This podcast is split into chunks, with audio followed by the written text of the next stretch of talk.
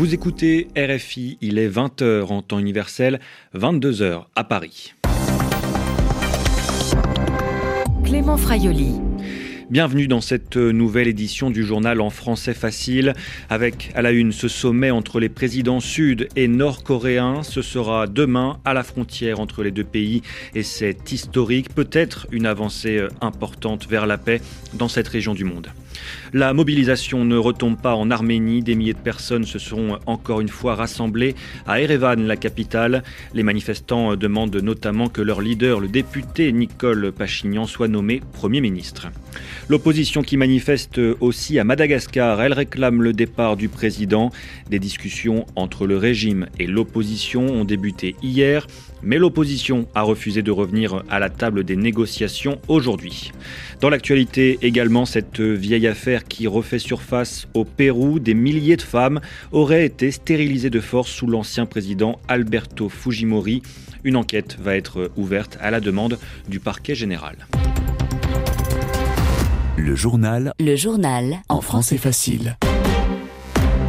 C'est un sommet historique et symbolique qui aura lieu demain entre les présidents des deux Corées. Le chef d'État sud-coréen Moon Jae-in rencontrera son homologue nord-coréen Kim Jong-un dans un village frontalier. C'est le troisième sommet depuis 65 ans entre les deux pays. Il y a beaucoup d'espoir et d'attente autour de cette rencontre. Elle a donc été préparée avec précision, Yelena Tomic. Ouverture d'un téléphone rouge reliant les dirigeants des deux Corées, arrêt de la diffusion des messages de propagande sud-coréenne à destination des soldats nord-coréens, menu minutieusement pensé pour plaire aux convives, rien n'a été laissé au hasard dans la préparation de cette rencontre qui devrait être le point d'orgue du réchauffement des relations entre les deux voisins, un rapprochement entamé en février dernier lors des Jeux olympiques d'hiver à Pyeongchang en Corée du Sud. L'occasion pour Kim et Moon de discuter d'un éventuel traité de paix car les deux voisins sont toujours techniquement en conflit. En effet, la guerre de Corée s'était achevée en 1953 par la signature d'un armistice. Mais pour Séoul, seul un abandon par Pyongyang de ses programmes nucléaires et balistiques, une dénucléarisation totale donc, pourrait aboutir à la conclusion d'un traité de paix. Kim Jong-un s'était engagé six jours avant le sommet à suspendre les tests nucléaires et de missiles et à fermer le site d'essai nucléaire une promesse qui ne signifie pas pour autant que Pyongyang renoncera à son arsenal nucléaire. Les explications de Yelena Tomic. La crise politique continue en Arménie. La mobilisation s'est renforcée aujourd'hui en fin de journée.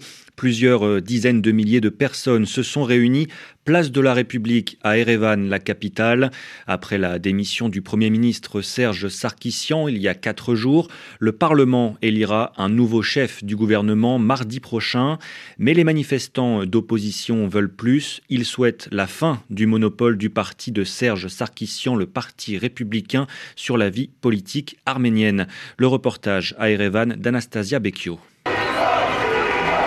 Nicole, Premier ministre, scande les manifestants. En costume gris, Aram Yessayan défile avec ses collègues. Ce responsable de la chaire de mathématiques à l'Université française d'Arménie espère voir Nicole Pachignan nommé Premier ministre. Seule garantie, selon lui, que les prochaines élections seront propres. Pachignan, il lutte pour ça.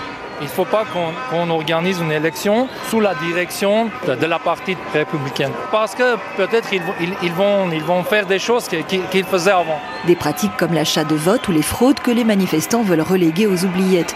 Mais pour Diana Gabouzian, étudiante en faculté de gestion, c'est tout un système dominé par le Parti républicain qu'il faut changer. Dans l'Arménie, il n'y a pas de justice pour, pour tout le monde. C'est-à-dire il y a des personnes qui peuvent faire des choses euh, donc néfastes, on peut dire comme ça. Et ils, ne sont pas responsables pour, pour euh, ces actions.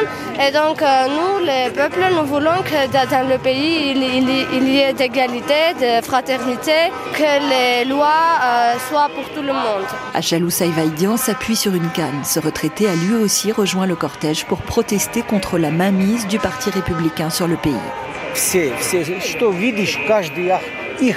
Tout est entre leurs mains. Regardez ce grand magasin.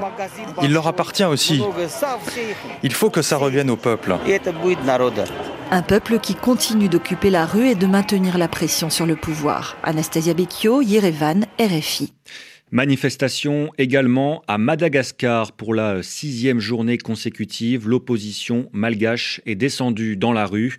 Plusieurs centaines de personnes ont défilé à Antananarive, la capitale, pour demander le départ du président.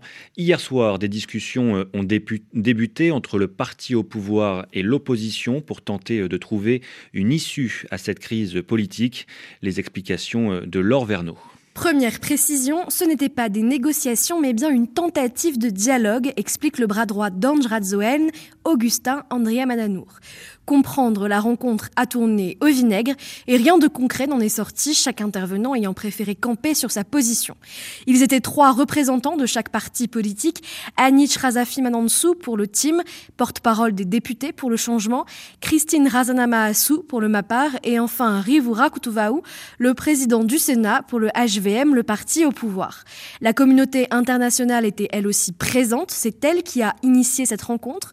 L'ambassadeur de France, l'Union européenne l'Union africaine et le PNUD, le programme des Nations Unies pour le développement.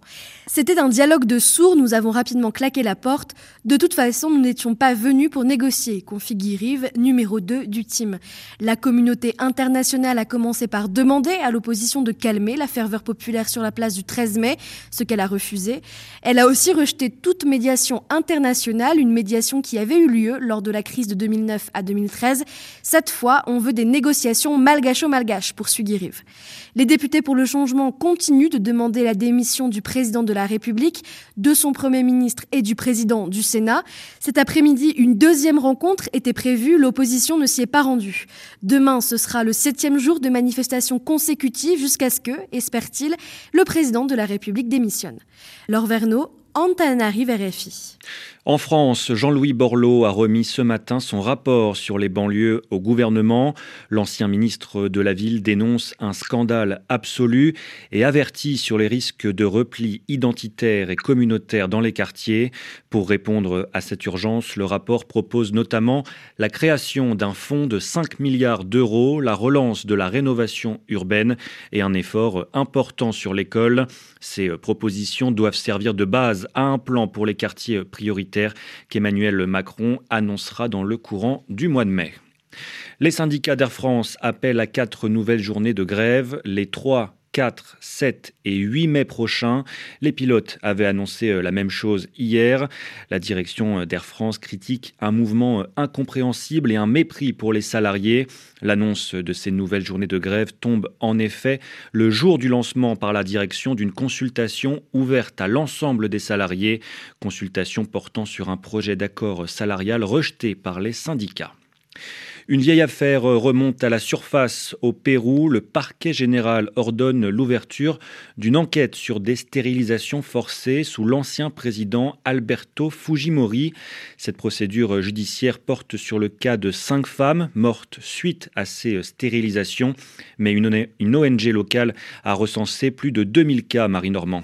Les faits remontent à plus de 20 ans. En 1996, le gouvernement Fujimori veut réduire le taux de natalité au Pérou. Il lance donc un programme de planification familiale qui inclut des ligatures de trompe et des vasectomies. Des opérations sont ainsi réalisées jusqu'en 2001 sur 272 000 femmes et un peu plus de 22 000 hommes.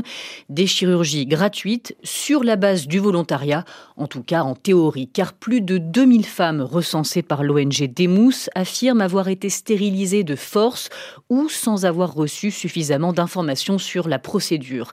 Des femmes issues de milieux défavorisés, ruraux surtout, parlant quechua, une langue amérindienne, et pour qui c'était souvent la première visite à l'hôpital. Certaines sont décédées par manque de suivi post-opératoire. C'est sur cinq de ces décès que porte la procédure qui vient de s'ouvrir.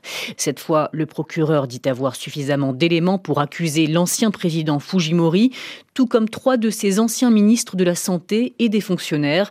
Une décision saluée par plusieurs associations de défense des droits des femmes. Elles espèrent que cette fois, la procédure ira jusqu'au bout. Des précisions signées Marie Normand et c'est ainsi que s'achève cette édition du journal en français facile. Merci euh, à vous de l'avoir suivi et merci d'écouter RFI.